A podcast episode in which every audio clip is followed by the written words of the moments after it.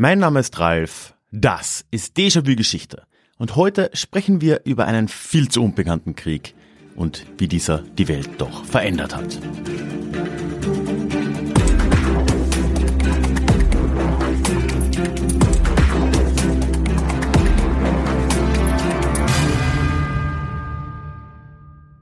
Hallo und schön, dass du heute wieder mit dabei bist. Mein Name ist Ralf, ich bin Historiker und Déjà-vu ist für alle da, die sich mit Geschichte beschäftigen wollen, um die Welt von heute zu verstehen. In den vergangenen Monaten habe ich ja bereits zwei Folgen aus den USA mitgebracht und eine dritte exklusiv im Club. Falls du das nicht gehört hast und da irgendwie Lust hast, Link natürlich in den Shownotes. Aber in diesen beiden Folgen oder in allen dreien ging es um die Sklaverei, die Repression der schwarzen Bevölkerung in den USA auch danach noch und welche Folgen das alles bis heute so hat. Und da wird in nächster Zeit noch einiges folgen aus den USA, eben von meinen Reisen, unter anderem dann ab übernächster Woche ein Zweiteiler über die Geschichte der Cherokee. Heute möchte ich aber erst noch eine andere Geschichte erzählen.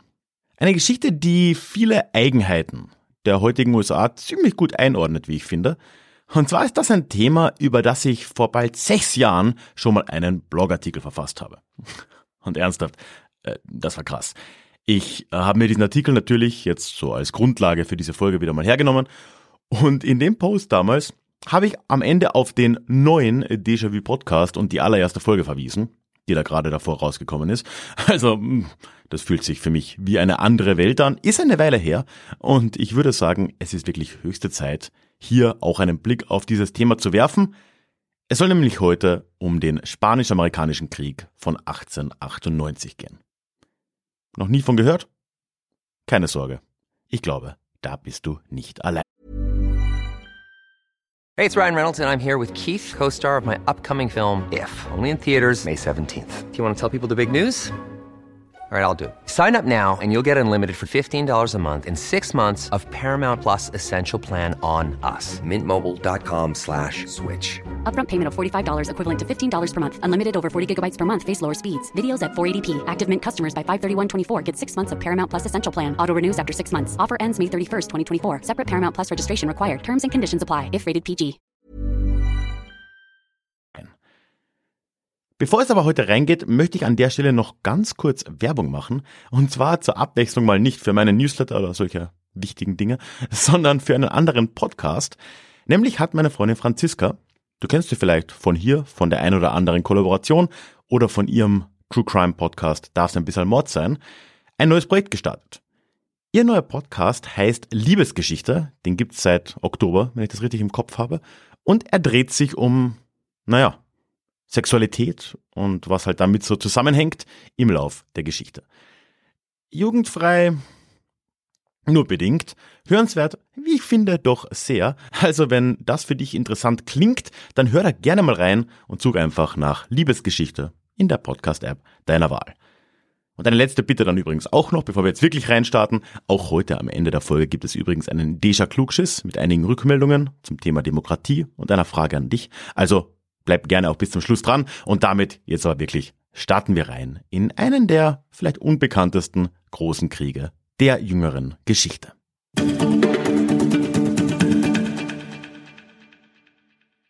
Die USA waren immer schon was Besonderes. Das würde ich jetzt zumindest auch nach meinen zwei Monaten da durchaus noch sagen. Und ob du da jetzt zustimmst oder nicht, zumindest kann man ja, glaube ich, sich darauf einigen, dass die Menschen dort das durchaus glauben, oder zumindest viele Menschen, und dass dieser Glaube auch im 19. Jahrhundert schon einigermaßen weit verbreitet war. Man sah und sieht sich dort eben als etwas anderes als diese altmodischen europäischen Staaten, die sich da so in der Welt herumtummelten, in dem Zeitalter des Kolonialismus ja durchaus wortwörtlich gemeint, denn immerhin war man in den USA ja die erste so richtige demokratische Republik der Moderne. Darüber haben wir auch vor zwei Wochen mit Einfach Antike gesprochen. Und zu so einem Selbstbild haben in den USA, in den frühen USA, muss man sagen, ein paar Sachen recht selbstverständlich dazugehört. Eines dieser Dinge war in der Frühzeit tatsächlich ja die Isolation.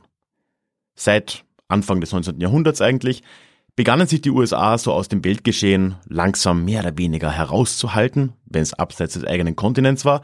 Und die Monroe-Doktrin von 1823 legte dann sogar fest, dass die USA sich überhaupt nicht mehr außerhalb ihres, in Anführungszeichen, Einflussbereichs, also am amerikanischen Kontinent, betätigen würden. Gleichzeitig verbat man sich aber auch jeglichen europäischen Einfluss auf die Geschehnisse in Amerika. Also während da die, so realistisch musste man sein, bestehenden europäischen Kolonien schon irgendwie toleriert wurden, waren die USA in der Zeit durchaus sowas wie ja eine Macht gegen Kolonialismus in Amerika. Oder zumindest eine Macht gegen einen Ausbau der Kolonien in Amerika. Mit dem Blick auf die Geschichte dieses Landes ja eigentlich recht logisch. Aber wenn man dann den Blick auf die Vereinigten Staaten von heute mal so richtet, dann scheinen wir ja doch irgendwie Welten weg von dieser Monroe-Doktrin von vor 200 Jahren zu sein und vom Isolationismus ganz allgemein. Heute ist es ja so, dass über den ganzen Globus verstreut wir US-Militärbasen finden, nicht zuletzt ja auch in Deutschland, ne, in Rammstein. Und bis vor kurzem haben sich ja die USA sowieso als ja, so etwas wie der Sheriff der Welt gesehen. Da stellt sich jetzt mir die Frage, wie kommen wir denn von damals, von dieser Isolation und diesem eigentlich Raushalten der Monroe-Doktrin zum Heute? Tja, das hat eben ganz viel, und das habe ich jetzt ja schon mehrfach angeteasert, mit einem erstmal gar nicht so aufsehenerregenden Krieg zu tun, nämlich mit dem Spanisch-Amerikanischen Krieg am Ende des 19. Jahrhunderts. Und mit diesem Krieg, der ja von einer jungen Boulevardpresse in den USA deutlich angeheizt wurde und so eine patriotische Begeisterung ausgelöst hat, ist dann noch etwas passiert. Denn irgendwann in dieser Zeit und in diesem Prozess fanden dann die Führer der USA auch selbst Geschmack am Kolonialismus. Wie sich die Zeiten nicht ändern. Okay, ich weiß schon. Auch vor Ende des 19. Jahrhunderts war die Problematik mit europäischen Kolonialreichen in Amerika jetzt für die USA ja nicht unbekannt. Wie gesagt, na, auch in der Monroe-Doktrin ist das ja schon irgendwie vorgekommen. Und die hat ja von Anfang an unter einem doch recht schwerwiegenden, eingebauten Widerspruch gelitten. Einerseits die europäischen Kolonien in Amerika anzuerkennen, aber dann weitere Aktivität zu untersagen, das konnte für die USA außenpolitisch eigentlich nicht ewig gut gehen, weil das widersprach sich ja, so ganz im Prinzip gesprochen. Und irgendwann musste man ja in Konflikt geraten, wenn man da keine konsequente außenpolitische Linie vertritt. Und so war das dann eben auch und ja, das hat sich erstmals eben gegenüber dem Kolonialreich Spanien geäußert. Das war in der Nachbarschaft der USA im 19. Jahrhundert ja schließlich immer noch einigermaßen präsent. Gut, Beginnend mit dem Jahr 1810 war da Mexiko langsam flöten gegangen und ja, kurz darauf dann auch der Rest Mittel- und Südamerikas. Aber all die echten Prachtstücke des Imperiums, die waren ja auch am Ende des 19. Jahrhunderts noch da. Puerto Rico zum Beispiel oder, oder Kuba. Ich meine, Kuba ist doch die Krone des Reiches. Solange wir das noch haben, ist doch alles gut, sagten sich die Spanier. Hold my drink, erwiderten die Amerikaner. Und so fing mit Kuba das neue Problem mit Spanien in der neuen Welt auch langsam an. Und da jetzt erstmal noch ohne viel Einfluss aus den USA. Die Menschen Kubas waren mit dem Mutterland Spanien nämlich gar nicht mal so zufrieden, wie man das in Madrid gerne gehabt hätte. Und schon im Laufe des 19. Jahrhunderts hatten sich da immer wieder mal Unabhängigkeitsbewegungen erhoben, da gab es mal einen zehnjährigen Krieg ab dem Jahr 1868. Äh, der ging auch konsequenterweise als zehnjähriger Krieg in die Geschichte ein. Etwas später folgt dann noch ein ja, kleinerer Konflikt. Der ging als, ich mache keine Witze, kleiner Krieg in die Geschichte ein. Ja, und dann, wenn wir jetzt im Jahr 1895 mal einsteigen, da befindet sich Kuba jetzt wirklich im offenen Aufstand gegen die spanische Kolonialherrschaft. Wo kommen jetzt da die USA ins Spiel? Es heißt ja immerhin nicht spanisch-kubanischer Krieg, sondern spanisch-amerikanischer Krieg.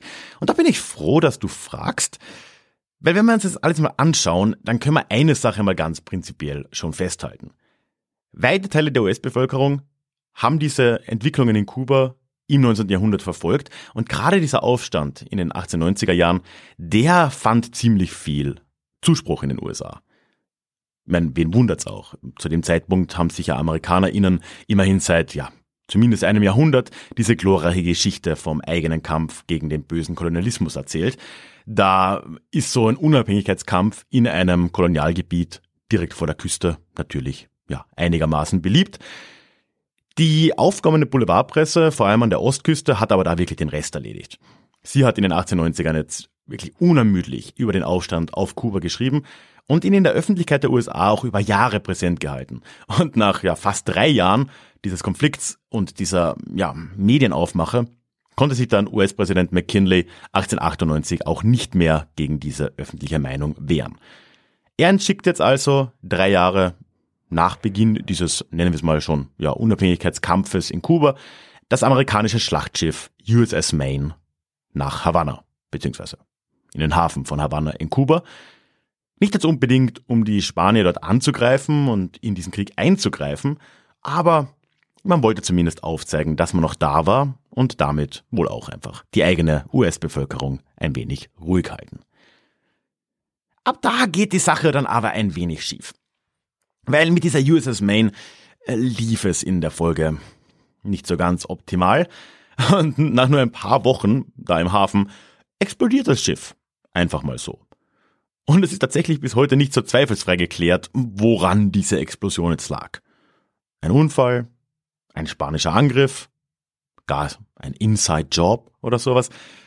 Man weiß es nicht, aber die Meinung in den USA, die war dann diesbezüglich doch relativ schnell klar.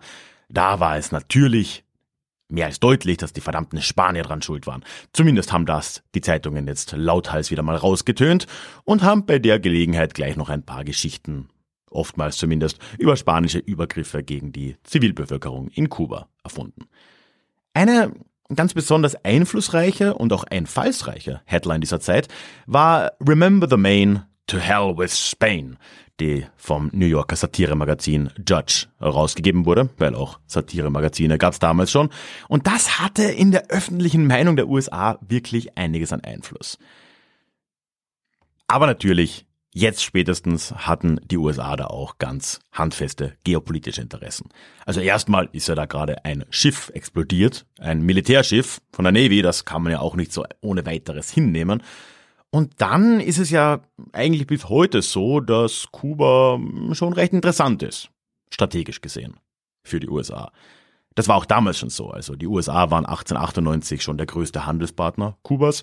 Und obendrein liegt ja diese Insel einfach verdammt praktisch.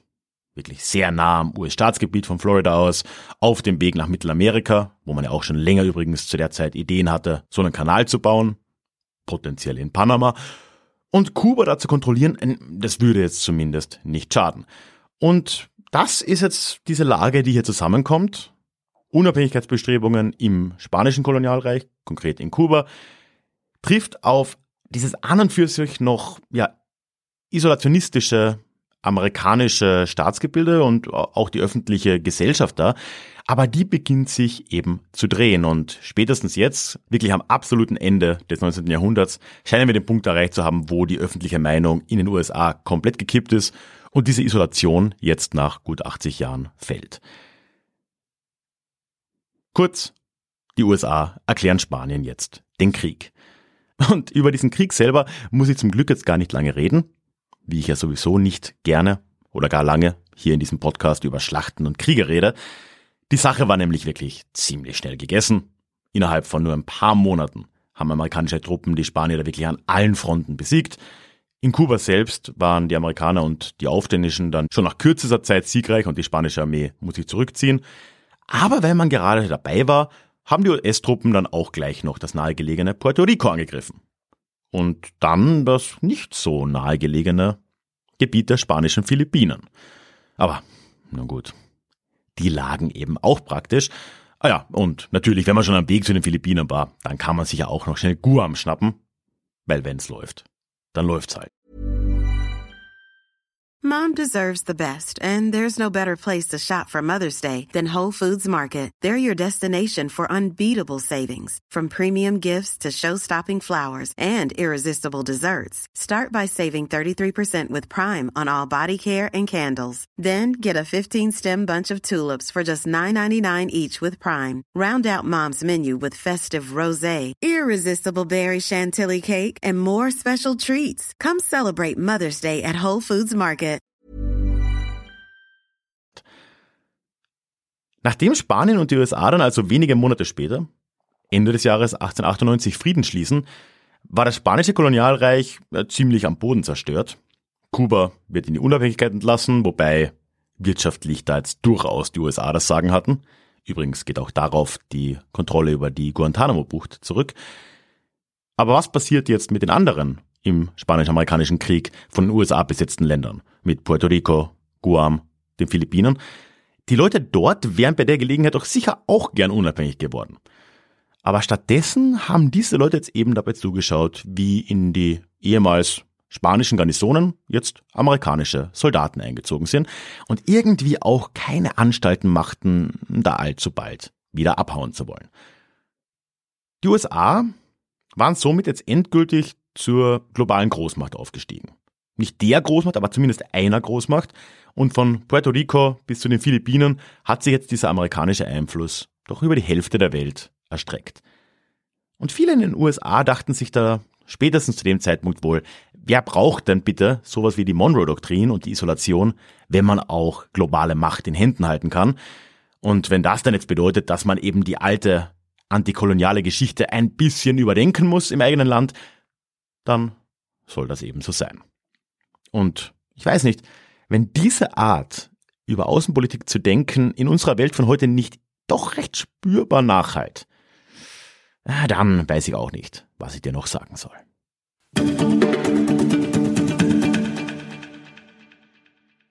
Bevor wir gleich zum Klugschiss der Woche kommen, möchte ich dich wie immer an der Stelle noch einladen, in den Déjà-vu-Geschichte Newsletter vorbeizuschauen, denn dort erwarten dich alle zwei Wochen Geschichte in deinem Postfach. Also das sind alle Neuigkeiten, was sich im Podcast und bei mir allgemein und so nennen wir es mal im Déjà-vu-Universum so tut. Ich kann dich damit zuverlässig erreichen und vor allem kannst du auf jede Mail antworten, wenn du das denn möchtest und erreichst mich zuverlässig und ich melde mich da zurück. Ich bin ja auf Social Media eher ein Muffel, also ist das der beste Weg des Austauschs. Ja und wenn dich das noch nicht überzeugt, dann gibt's auch noch ein exklusives Hörbuch direkt zum Download für deine Anmeldung, so als Dankeschön.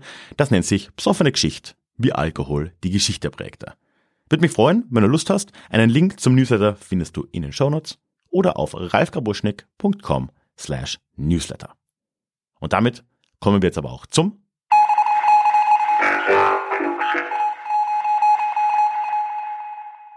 Letztes Mal haben wir gemeinsam mit Einfach Antike über Demokratie gesprochen. Und meine Frage war, ob denn Demokratie etwas ist, was immer an und für sich gut ist und was somit in seinem Inhalt maximiert werden soll in einem Land? Oder ist doch äh, ja, eine gewisse Art von Grenze nötig in der Demokratie? Kurz, was ich damit meinte, ist, was meinen wir denn eigentlich, wenn wir über Demokratie reden und was meinen wir, wenn wir über das Verteidigen von Demokratie reden? Und da möchte ich heute zwei Antworten mit dir teilen. Nämlich hat sich zuerst mal Christian im Newsletter gemeldet. Und er schreibt da, Zitat, die diversen Formen der Demokratie sind komplexe und individuelle Konstrukte, die immer wieder mal angepasst werden müssen. Die Anpassung muss nicht immer mehr bedeuten. Siehe zum Beispiel die aktuelle Diskussion um Wahlen in der Ukraine während des Krieges oder die Abstimmung über indigenen Rechte in Australien. Demokratie stößt dann an ihre Grenzen, wenn die zu behandelnden Themen von der Bevölkerung nicht mehr seriös behandelt werden können. Meist liegt das an der Komplexität der modernen Welt oder an mangelnder Information. Gerade der Populismus gepaart mit ungefilterten Meinungen im Internet bringt die bisherige Demokratie dann aber wirklich an die Belastungsgrenze. Darum ist es gut, dass wir in westlichen Demokratien meist repräsentative Systeme installiert haben. Diese sind nicht fehlerfrei und wissen auch nicht immer alles besser, haben jedoch oft personelle Unterstützung und können sich auf Spezialgebiete fokussieren, um dann in der Gruppe, sei es die Partei, ein Club, die Wahlliste, eine geeignete Entscheidung zu treffen. Vielen Dank, Christian. Ich möchte gleich direkt anschließen mit einer Nachricht von Tanja im Déjà-vu Club. und dann am Schluss ein paar Worte da zusammenfassend sagen. Denn Tanja schreibt, Zitat, ich finde Demokratie die einzig erstrebenswerte Lösung, aber auch die anstrengendste. Das war bei mir nicht immer so. Bevor ich mich mit der Komplexität und der dunklen Seite totalitärer Systeme beschäftigt habe, fand ich es immer sinnvoll, eine starke Führungsperson an der Gruppenspitze zu haben, sei es im Sportverein, in der Schule oder im Staat. Es ist halt schön einfach, hinterherzulaufen. Heute sehe ich das anders. Ich finde demokratische Lösungswege erstrebenswert. Allerdings erkenne ich auch die Grenze. Bundesweit alle stimmberechtigten Personen immer mit einzubeziehen, ist nicht machbar. Deswegen wählen wir ja Volksvertreter. Soweit, so nicht gut, weil zu viele verzichten auf ihr Recht. Macht eine Wahlpflicht es da besser? Auch das fühlt sich irgendwie falsch an. Es hilft nur, Basisdemokratie zu schulen, damit die Wirksamkeit der Stimmabgabe auch wieder erlebbar wird, damit alle erfahren können, wie eine Enthaltung dazu führen kann, dass genau das passiert, was man eben nicht möchte. Im ganz Kleinen fangen wir da im Kindergarten an. Unsere Schulsysteme geben auch demokratische Strukturen vor. Demokratie braucht Übung, Selbstbewusstsein, Offenheit, Zeit und faktenbasierte, verständliche Informationen. Ich finde, ihr stößt da ja zumindest teilweise in eine sehr ähnliche Richtung. Nämlich, dass Demokratie davon lebt, dass die TrägerInnen der Souveränität, also das Volk, ihre Verantwortung auch wahrnehmen und obendrein ja in der Lage sind, überhaupt mal das zu tun. Was dann ja natürlich Informationen und Einschätzungsgabe betrifft, aber auch das schlichte Erscheinen bei Wahlen. Und was du da sagst, Tanja, ganz besonders finde ich da wirklich zentral, nämlich diese demokratische Teilhabe, die muss erlebbar sein und darf entsprechend und muss auch gelehrt werden. Eine Sache fällt mir dazu noch ein, das lasse ich jetzt einfach mal so als halbdurchdachten Ansatz hier stehen, so vielleicht zur Reflexion. Weil bei aller Kritik, die ich hier ja, auch Christian hat das angedeutet und ich habe das von vielen anderen gehört, dass direkte Demokratie ja nicht wirklich das Gelbe vom Eis, da wird oft auf den Brexit zum Beispiel verwiesen. Zumindest kommt es mir doch so vor, dass das Abstimmen von konkreten politischen Maßnahmen, zum Beispiel in der Schweiz, doch so scheint es mir zu einem informierteren und dadurch vielleicht ja doch demokratisch gesinnteren Wahlvolk führt, als das in Österreich oder in Deutschland der Fall ist. Aber da lasse ich mich gerne umstimmen. Wie gesagt, nur so ein gerade spontan halb durchdachter Ansatz von mir. So, diese Woche habe ich natürlich auch wieder eine Frage. Und zwar haben wir heute ja gesehen, wie die USA vor, ja, lass es um die 120 Jahre sein, langsam den Prozess begonnen hat, zur globalen Supermacht zu werden was sie dann ja spätestens nach dem Zweiten Weltkrieg auch waren. Was glaubst du? Endet diese Stellung gerade? Sind wir gerade mitten in einer Zäsur, vielleicht hin zu einer chinesisch dominierten Welt? Und wenn es so wäre, was würde das bedeuten? Da wird mich deine Meinung sehr interessieren. Schreib mir gerne eine E-Mail an die hallo at ralfkrabuschnik.com oder wenn du im Newsletter bist, bekommst du die Frage ohnehin ja zugestellt. Und ja, bei der Teilnahme, wie üblich, wärst du dann mit der Namensnennung deines Vornamens hier im Klugschiss einverstanden. Werbefrei und so einiges mehr gibt es alle diese Folgen übrigens im Déjà-vu Club. Einen Link dorthin findest du immer in den Show Notes. Und ansonsten würde ich mich freuen, wenn du mir ein Abo dalässt, egal wo du diesen Podcast hörst, denn dann hören wir uns wieder in zwei Wochen. In unserem nächsten Déjà-vu. Ciao. Mom deserves the best, and there's no better place to shop for Mother's Day than Whole Foods Market. They're your destination for unbeatable savings, from premium gifts to show-stopping flowers and irresistible desserts. Start by saving 33% with Prime on all body care and candles. Then get a 15-stem bunch of tulips for just $9.99 each with Prime. Round out Mom's menu with festive rosé, irresistible berry chantilly cake, and more special treats. Come celebrate Mother's Day at Whole Foods Market.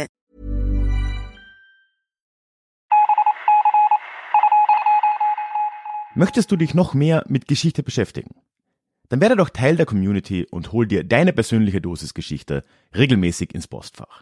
Mit dem Déjà-vu Geschichte Newsletter. Dort erwarten dich abwechslungsreiche Geschichte-Häppchen, zweimal im Monat direkt in dein E-Mail-Postfach, Austausch mit mir, ich kann dich erreichen, du kannst mir direkt antworten und ich melde mich auch garantiert wieder zurück. Und als Dankeschön das exklusive Hörbuch Psoffene Geschichte, wie Alkohol die Geschichte prägte direkt zum Download nach deiner Anmeldung. Alle weiteren Infos zum Newsletter findest du verlinkt in den Show Notes oder auf ralfgrabuschnik.com slash newsletter. Ich würde mich sehr freuen, dich dort begrüßen zu können.